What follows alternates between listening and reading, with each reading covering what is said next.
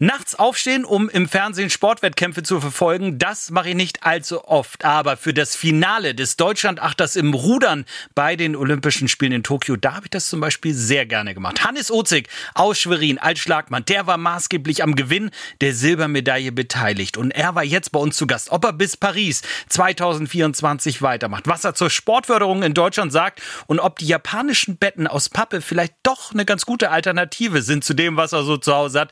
Darüber hat er gesprochen in unserer neuen Folge. Viel Spaß damit.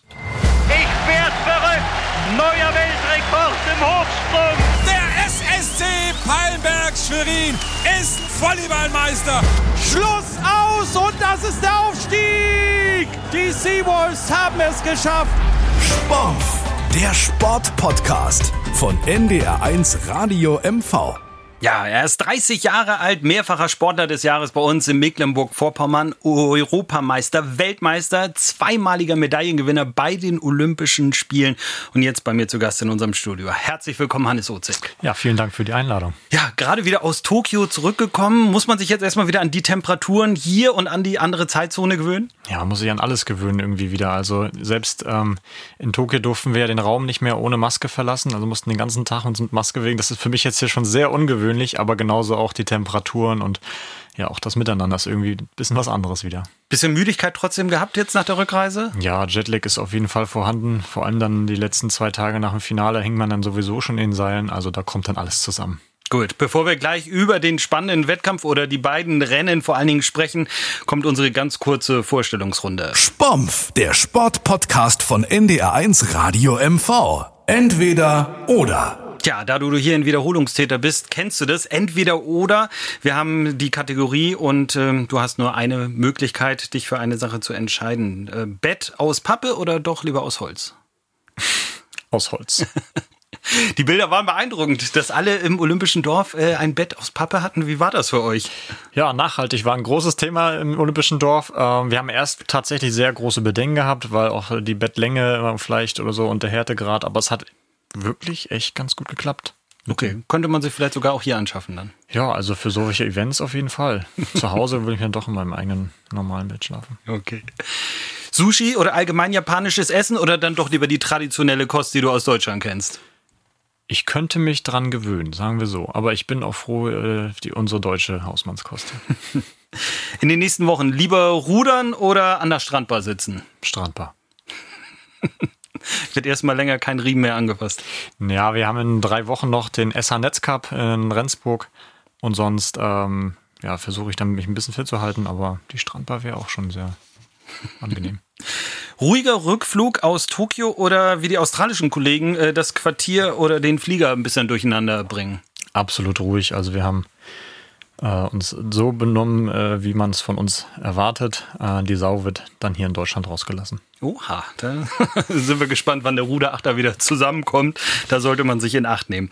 Ja, die Australier haben etwas exzessiver gefeiert, äh, vielleicht auch Frust bekämpft. Das hattet ihr nicht nötig. Ähm, vielen Dank für diese erste Runde. Gut eine Woche ist es jetzt her, das entscheidende Achterfinale äh, in Tokio mit einer Silbermedaille im Gepäck. Bist du zurückgekehrt nach einem wirklich packenden Endlauf? Und da hören wir noch mal rein. Zehn Schläge sind es noch. Der Deutschland-Achter auf dem zweiten Rang. Jetzt attackieren sie da noch mal ganz vorne.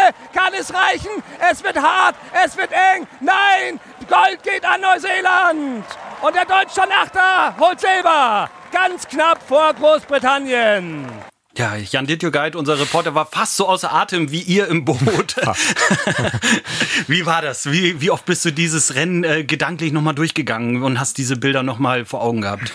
Ja, ein paar Mal natürlich. Ähm, vor allem muss man sich das Rennen auch erstmal immer selber nochmal anschauen, äh, um das wirklich zu verarbeiten, weil wenn man nach dem Rennen über die Ziellinie fährt, äh, ist einem gar nicht so bewusst, was man da verbracht hat. Und ich bin gerade ein bisschen erstaunt, dass Herr Jan Dittjogert das schon auf jeden Fall gesehen hat, dass wir Zweiter sind, obwohl es ein Fotofinish war und wirklich, es war deutlich knapper und wir waren auch noch 100 Meter vom Ziel Dritter. Also ähm, der Zielanlauf ist wirklich sehr, sehr sehenswert und sehr spektakulär. Für den Rudersport auch nicht ganz normal, im, vor allem im Achter.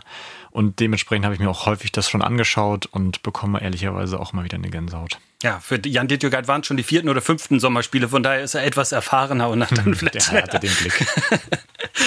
Immer noch das Gefühl, Silber gewonnen zu haben oder ändert sich sowas auch im Laufe der Tage ähm, und Stimmungen, die man so hat, dass man sagt, ah Mensch, mh, hm, ist es vielleicht doch Gold verloren oder habe ich doch Silber gewonnen? Ja, es ist, es ist schon so, dass ich mir da Gedanken drüber mache, ähm, ob, vor allem so beim Hinblick, ob man hätte irgendwas anders machen können, so, aber ich komme immer wieder zu dem Entschluss und auch zu dem Ergebnis, wir haben an allen Stellen das Maximum rausgeholt in der Trainingsvorbereitung, also sowohl Trainingsumfänge, als auch Ernährung, als Schlafen, haben alles optimiert und ähm, ja, dann komme ich immer wieder zum Ergebnis, wir haben Silber gewonnen und nicht Gold verloren.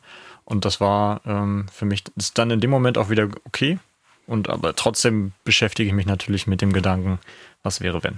Ja, deine Mutter sieht es aber genauso. Sie hat äh, das äh, ganze Jahr die ganze Nacht über verfolgt, hat eine Party äh, geschmissen, sage ich mal, mit dem Ruderclub gemeinsam und die war auch in der Nacht äh, folgender Meinung. Und es ist echt Silber gewonnen. Also ich bin froh und stolz und ähm, es ist eine olympische Silbermedaille. Ja, also da gab es gar keine Zweifel. ja, da, so kenne ich meine Mama aber auch. Was war dein schönster Moment in Tokio? Mein schönster Moment in Tokio. Ja, ne, also der, der zurzeit wirklich vom Gefühl alles überlagert, ist der Zieldurchlauf. Denn ähm, für mich, als wir über die Ziellinie kamen, war es schon so, dass wir, also mein Gefühl dass wir Vierter geworden sind. Es lag aber daran, dass ich so äh, schon geistig irgendwie abwesend war. Und dann äh, merkte ich aber, dass irgendeine gewisse Gelassenheit dann doch im Boot war oder eine gewisse Ruhe so. Und dann schaute ich auf die Anzeigetafel und auf der Anzeigestaffel standen dann äh, die, die Kürzel ähm, NZ11 für Neuseeland und dann stand GER und dann stand GBR und ich dachte aber in dem Moment, okay, wir sind jetzt Dritter geworden und dann guckte ich nochmal hin und dann habe ich nur gesehen, dass ich die, die Buchstaben vertauscht hatte und dann wurde mir erst klar, krass, wir haben doch noch Silber geholt. So, und das war dann schon so eine riesen Last, die von einem gefallen ist, von mir ähm, und ja, das ist zurzeit so der echt der Moment, der alles überstrahlt. Für dich aber auch eine Überraschung gewesen, dass Neuseeland so stark war? Eine Überraschung nicht. Ähm, wir hatten den schon, die Neuseeländer schon auf dem Zettel, war die beim, die mussten ja in die olympische Nachqualifikation in Luzern im Mai und da sind die schon sehr stark aufgetrumpft und ähm, haben dann, ja, haben einfach diese Olympischen Spiele, Rennen von, von Rennen zu Rennen sind die immer besser geworden und haben dann auch äh, stark und überraschend, vielleicht gar nicht mal so, sondern einfach sehr dominant den Hoffnungslauf am Mittwoch noch gewonnen und äh, da musste man die klar mit auf dem Zettel haben. Mhm. Wie emotional war dann wirklich die Siegerehrung? Wir haben die Bilder, vielleicht alle, auch die es jetzt hören, vielleicht auch gesehen. Also da ist äh, durchaus bei dem einen oder anderen auch eine Träne geflossen. Ihr habt euch gegenseitig auch die Medaillen umgehängt. Wie, wie war das? Ja, das war wirklich emotional. Das war äh, ganz viel. Also das war ein Moment, wo wirklich so zum einen natürlich auch, wenn man dann die Gewinner neben einen sieht und die feiern sich und man merkt so, oh ja, das, äh, das haben wir vielleicht verpasst oder das hätten wir erreichen können. Zum anderen aber auch ähm, war es bei mir so, dass so die letzten anderthalb Jahre, die zwei Jahre so wie so ein Film so vor den Augen nochmal während der Zeremonie abgelaufen sind und ähm, ja, also wir sind vor äh, im, im, im April, Ende April sind wir bei den Europameisterschaften Vierter geworden so, und dann, ja, dann laufen so die Bilder durch den Kopf, wo du merkst, so krass, wo, von wo wir herkamen und was wir dann geleistet haben, so und ähm, diese ehrlicherweise diese Phase, das Trainingslager, das wir vorher gemacht haben in Kinosaki, das ist so äh, zehn Stunden entfernt von äh, Tokio. Das war ein Trainingslager, das für mich sowohl körperlich als auch mental schon sehr substanzraubend war, weil wir waren da sehr, ja, wie einkasaniert, ähm, konnten uns da null frei bewegen. Und dann das Zimmer war total dunkel. Und diese ganze Vorbereitung äh, im Vorfeld auf die Spiele, die waren dann schon sehr einfach an die Substanz. Und dann im Olympischen Dorf, dann wurde unser Rennen noch vorverschoben, äh, unser Vorlauf äh, von Freitags auf, äh, von, von Sonntag auf Samstag und dann kam so viel zusammen, so, viel, so eine große Last irgendwie und im Olympischen Dorf beschäftigst du dich ja, also die Tage dann vor dem Rennen auch nur noch damit, wie läuft was ab. So und das alles hat dann dazu geführt, dass bei der Siegerehrung dann das emotional halt einfach, ja, schon ans Limit ging. Ist es aber auch ein Dankeschön, sagen dann in dem Moment an alle Kollegen, die das alles auch so mit durchgemacht haben?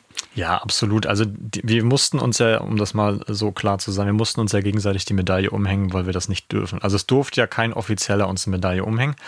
Ähm, aber ich fand, es war eine schöne Geste, wenn man sich dann gegenseitig ähm, die Medaille umhängt. Das hat irgendwie auch irgendwie was Charmantes und ähm, wenn man dann seinem eigenen Steuermann gratulieren kann so und in den Arm nehmen kann, das ist schon irgendwie, das war mir auch in dem Moment erst bewusst geworden, was echt Besonderes nochmal so zum Abschluss äh, von so einer langen äh, Saison. Und ähm, ja, wir haben es in dem Moment dann auch versucht zu genießen. Ja. Es wurde alles viel strenger auch kontrolliert als sonst. Natürlich bei Olympischen Spielen kann man wahrscheinlich 0,0 vergleichen mit dem, was so in Rio de Janeiro vor fünf Jahren los war. Äh, wie hast du das alles erlebt, dass man wirklich so auf Schritt und Tritt in Anführungsstrichen verfolgt wird oder sich so mhm. an Regeln halten muss, diese ganzen Wochen über? Mm, ja, ich, den Vergleich, also ich finde, dass der, der Japaner der strengere Deutsche ist. Also äh, die leben natürlich nach krassen Regeln und Vorgaben, und das machen wir in Deutschland natürlich auch, aber äh, die haben keinen Handlungsspielraum, keinen Spielraum, wo man, also Auge zudrücken will ich gar nicht sagen, aber wenn der Japaner eine Regel äh, gesagt bekommt, so ist das, dann ist das so. Beispielhaft Akkreditierung. Wir laufen den ganzen Tag mit einer Akkreditierung, wo unser Name, Geburtsdatum und äh, Lichtbildausweis auf der Brust quasi rum. Und ähm, wenn wir äh, von der, vom Olympischen Dorf zur Regattastrecke gefahren sind, mussten wir nochmal durch so einen kleinen Check-in quasi. Und da standen dann fünf bis sechs Japaner hintereinander und die haben alle die Akkreditierung kontrolliert. Weil jeder hat den Job gehabt, kontrollier die. Und das heißt, wenn ich die schon viermal vorgezeigt habe, musste sie nochmal ein fünftes Mal vorzeigen. Und das habe ich dann schon so erlebt, dass der Japaner total klar ist in seinen Regeln, aber auch sehr strukturiert organisiert. Also Bustransfer, äh, oder in der Mensa, Verpflegung und Hygiene, die waren super sauber. Mülltrennung, unfassbar. Die sind quasi in der Mülltonne hinterhergesprungen, um, äh, wenn wir was falsch sortiert hatten, wieder rauszuholen. Also das war schon ähm, eigentlich eine sehr, eine sehr angenehme Erfahrung, vor allem im Vergleich zu Rio, wo das alles ein bisschen wilder ablief. Sehr strukturiert äh, heißt aber auch äh, aufgrund der Corona-Situation, man konnte keine anderen Wettkämpfe anschauen. Fehlt einem dann so ein bisschen was, wenn man jetzt aus Tokio wieder zurückreist und sagt, okay, Beachvolleyball links äh, wäre nicht schlecht gewesen oder zum Schwimmen mal zu gehen, äh, hätte mich auch gefreut. Ja, also vor allem im, im Hinblick auf ähm, die ganzen Events, die nach unserem eigenen Finale ablaufen, dann würden wir schon mal gerne wir hätten uns wirklich gerne viel angeguckt. Zum Beispiel, die Handballer haben ja am Sonntag dann noch gespielt gegen Ägypten, glaube ich. Und äh, das ärgert und wurmt dann schon ein, so dass man da nicht mehr vor allem so mal über den Tellerrand hinausschaut und die anderen supporten kann, sondern dann gefühlt aus Japan irgendwie rausgeschmissen wird. Ähm, und das gehört ja eigentlich auch dazu, dass man so als Team, als Team Deutschland, äh, als Athlet der olympischen Nationalmannschaft irgendwie überall mal vorbeischauen kann. Aber andersrum, wenn das der Kompromiss ist, den man eingehen muss, damit dieses Event überhaupt stattfinden kann, dann äh, können und konnten wir damit auch leben. Monatelang war eigentlich alles ausgerichtet auf ein Datum, der 30. Juli. Da wusste man, okay, da müssen wir in Topform sein, da kann, kann uns äh, Wind und alles egal sein, sondern da müssen wir äh, Leistung zeigen. Jetzt ist diese klare Zielmarkierung erstmal nicht mehr da. Der Wettkampf ist vorbei. Äh, wo, worauf schaut Hannes Ozig jetzt gerade? Was ist so das, wo man sich jetzt neu orientiert? Ähm, das ist eine sehr gute Frage, weil das geht vielen Olympiathleten so, dass man monatelang auf einen Zielwettkampf hinaus trainiert und dann in so ein, in Anführungsstrichen, so ein Loch fällt. Ähm, für mich ist es super, dass ich einfach mal jetzt nach Hause fahren kann. Ich war gefühlt zwei Jahre nur unterwegs, vor allem in dem Corona-Jahr, viel nur in Dortmund gewesen, am, am Bundesstützpunkt trainiert. Ich freue mich jetzt einfach nach Hause zu kommen, in Rostock einfach mal ein bisschen ja, runterzukommen, äh, die Nähe zur Ostsee zu genießen. Und dann stehen natürlich für uns noch Ende August ähm, der SH Netzcup in Rendsburg an, wo wir nochmal über die 12,7 Kilometer rudern dürfen. Und ähm, ja, Anfang September, dann darf ich auch einfach mal wieder meinen Polizeidienst aufnehmen und ähm, arbeiten. Das ergibt erstmal meinem ganzen Leben auch eine gewisse Struktur und Halt. Und ähm, ja, da bin ich auch ein bisschen dankbar für. dass es geht anderen Athleten ganz anders. Seit Jahren Weltspitze, eigentlich fast alles gewonnen. Da sollte jetzt Gold bei den Olympischen Spielen hinzukommen und dann hätte Hannes Ozig einfach wunderbar die Karriere beenden können. Das hat der ein oder andere vielleicht auch erwartet. War das der klare Plan? Ja, mein klaren Plan, der klare Plan war erstmal in äh, Tokio zu gewinnen. So, und alles, was danach kommt, äh, sollte dann auch danach irgendwie besprochen werden und äh, geschaut werden. Äh, Stand heute ist das genauso, dass ich jetzt erstmal diese ganzen Emotionen und auch die Erfahrungen und das alles, was gelaufen ist und passiert ist, irgendwie sammeln muss und schauen muss, äh, in welche Richtung die Reise demnächst dann weitergehen kann. Ich glaube, bis Paris äh, 24 müssen am Rande noch ein paar andere Themen einfach mal ja, auf den Tisch kommen. Beispielhaft ist, was passiert äh, parallel zu meiner sportlichen Karriere beruflich, wo soll die Reise hingehen? Ähm, weil nochmal drei Jahre so in so einer Warteschleife kann ich mir irgendwie dann auch nicht erlauben und leisten. Und äh, privat, also ich habe äh, so viel zurückstecken müssen in den letzten äh, Jahren irgendwie, ähm, auch vor allem meine Familie, meine Eltern, meine Großeltern nämlich lange nicht gesehen so. Und ähm, ja, wie und wann und wo, äh, wie das jetzt weiterlaufen soll, mit dieser Entscheidung werde ich mir jetzt einfach noch ein bisschen Zeit lassen und dann ja zum Ende des Jahres einfach mal schauen, wo die Reise hingeht. Aber Stand jetzt ist es nicht ausgeschlossen, dass in Paris ein 33-jähriger Schweriner äh, vielleicht im Ruderboot sitzt äh, und nochmal dieses große Ziel verfolgt, die Goldmedaille bei Olympischen Spielen zu holen. Das letzte Jahr hat mich gelehrt, dass, es, dass man nichts mehr ausschließen sollte. Gut. Ja, schauen wir weiter auf unsere nächste Rubrik. Spompf, der Sportpodcast von NDR1 Radio MV. Auf die 10. Da hieß die erste Aussage eigentlich, Olympia in Paris 2024 ist für mich noch ein Thema. Eins, nein, keineswegs zehn, da bin ich sicher dabei. Ich würde sagen eine sieben. Oh, da ist die Tendenz aber doch erkennbar. Okay. Sich frei bewegen genieße ich enorm, gerade nach den Beschränkungen in Japan. Eins, äh, nee, brauche ich gar nicht so. Zehn. Tobi, was für eine Frage. Zehn. Die monatelange Quälerei hat mich physisch und mental ziemlich ausgelockt. Eins, nee, zehn, doch, das war schon eine harte Phase. Ja, eine sieben. Okay. Das war hart. Also, also alleine diese Pandemie, ähm, die hat schon dafür gesorgt, dass man da ja schon am, am Stock irgendwann geht, weil man ja irgendwie stumpf vor sich her trainiert, ohne wirklich ein klares Ziel zu haben. Dann hat man wieder ein Ziel und dann muss man so Vollgas geben zum zweiten Mal. Dann die, vor allem die letzten sechs Wochen bis zum Olympiafinale, da wo man noch fokussierter und dann durch die Pandemie auch super eingeschränkt in seinen Mitteln und Möglichkeiten ist. Und das ging ehrlich einfach sehr an die Substanz, das merke ich ja. Wie seid ihr aber da rund um das Team ausgestattet, was psychologische äh, und mentale äh, Trainer angeht? Ähm, ist da jemand, an, zu dem man großes Vertrauen hat und dass ihr immer Ansprechpartner auch habt, dass man sagt, okay, weil wir haben es bei den Olympischen Spielen gesehen, Simon Biles ja. und so, es gibt viele, die halt mit Schicksalsschlägen auch ja. zu kämpfen haben und dann ihre Wettkämpfe zum Teil gar nicht äh, absolvieren können. Ja, also in Dortmund selber am Bundesstützpunkt haben wir da Betreuung. Ähm, jetzt für die aktive Zeit dann bei Wettkämpfen oder Trainingslagern, da haben wir leider niemanden dabei. Nee. Ist das wünschenswert, dass das sich ändert? Ja, also ich habe schon gemerkt, dass es äh, vor allem was die Kommunikation angeht, immer wichtiger wird, dass man da jemanden hat, der da einem auch zur Seite steht und mit Rat und Tat. Und äh, da muss ich, glaube ich, in Zukunft auch in die Richtung irgendwas, irgendwas muss sich entwickeln und passieren. Also da sind wir, glaube ich, auch im Vergleich zu vielen anderen Nationen auch noch ein bisschen hinterher. Der Blick auf den Medaillenspiegel ist immer so etwas für gewisse Experten, die das täglich abrufen während der Olympischen Spiele. Müssen wir jetzt gar nicht genau auf einzelne Zahlen eingehen. Es zeigt aber schon, dass Deutschland sukzessive auch immer weniger Medaillen holt im Laufe der Zeit. Vor allen Dingen auch weniger Goldmedaillengewinner äh, aus Deutschland da sind. Was müssen wir von anderen lernen? Und ist, ist Deutschland überhaupt noch bereit für den absoluten Leistungssport? Also erstmal die Frage bekommt eine 10. Bin ich voll dabei. Die Kategorie haben wir jetzt hinter uns. ähm, ja, was äh, im internationalen, beziehungsweise wir müssen uns in Deutschland halt fragen, was ist es uns noch wert? Also ich habe das äh, heute bei meinem Empfang schon in der Schweriner Rudergesellschaft angemerkt. Ähm, diese Olympiamedaille ist jetzt fünf Jahre harte Arbeit gewesen seit Rio. Ähm, und viele haben ja die Chance, auch nur einmal bei den Spielen dabei zu sein. Das heißt, es sind mal schnell fünf, äh, 15, 10 bis 15 Jahre lange harte Arbeit, um da zu stehen. Und das ist in Deutschland als Prämie für eine Silbermedaille gibt es 15.000 Euro. Die muss auch noch versteuert werden.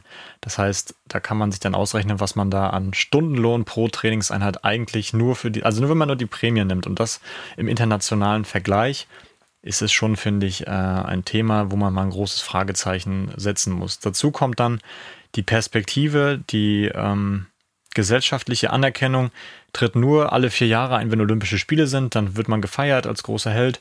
Äh, aber das äh, geht so schnell, wie es gekommen ist. So. Also wie schaffen wir es, den Spitzensport in Deutschland überhaupt in eine Position zu bringen, äh, wo, wo man ähm, ja, nicht als Held will ich gar nicht sagen, aber doch diese Vorbildfunktion, die wir jahrelang haben, dann auch ausnutzen kann.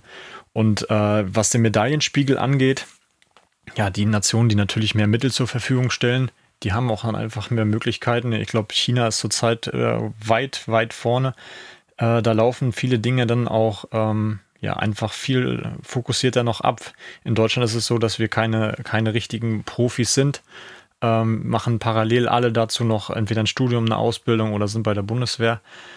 Ja, das sind viele Themen ähm, und am Ende des Tages fehlen uns dann auch, glaube ich, die, äh, die Talente noch in Deutschland. Nachwuchsarbeit, ähm, Breitensport ist ein großes Thema, das immer schwieriger wird. Ähm, viele Schüler, Jugendliche, der Nachwuchs, die hinterfragen sich schon, okay, ich muss jetzt hier ein, äh, mein Abitur machen und parallel dazu soll ich noch fünf bis zehnmal die Woche zu trainieren. Die fragen sich auch, wofür? Wofür soll ich das Ganze machen? Die meisten sagen sich, okay, die einzige Perspektive ist dann irgendwie im Fußball, wo viel Kohle auch ist. Ähm, und äh, ja, wir schaffen es äh, in den olympischen und äh, Randsportarten immer weniger da noch Zugriff zu bekommen und die jungen Leute zu begeistern.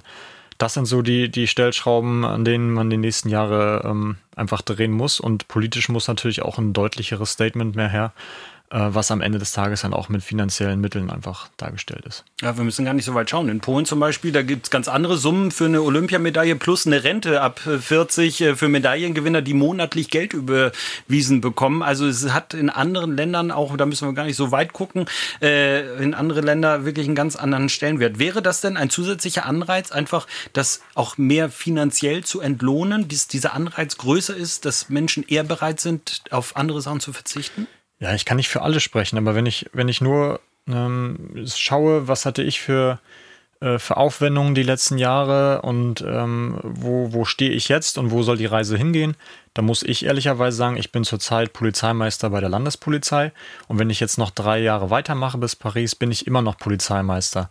Und ähm, welche Perspektive kann mir dann mein Arbeitgeber bieten? Wo soll die Reise hingehen?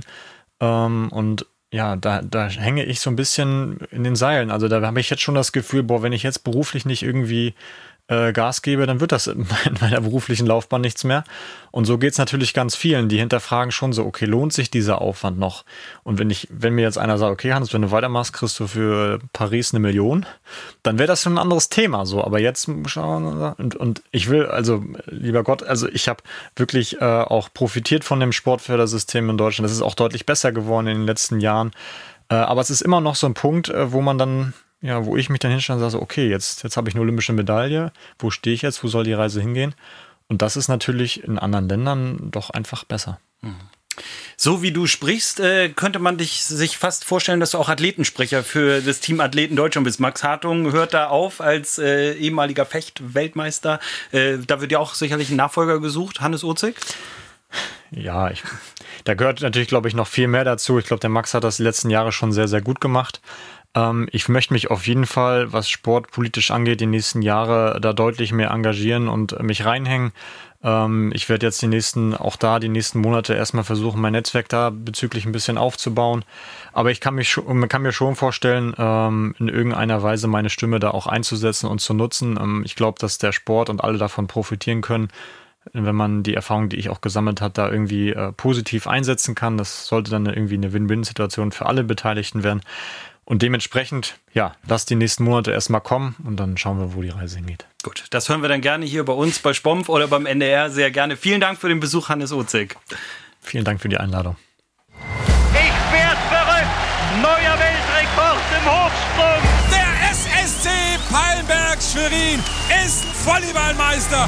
Schluss aus und das ist der Aufstieg. Die Seawolves haben es geschafft. Sport, der Sportpodcast von NDR1 Radio MV.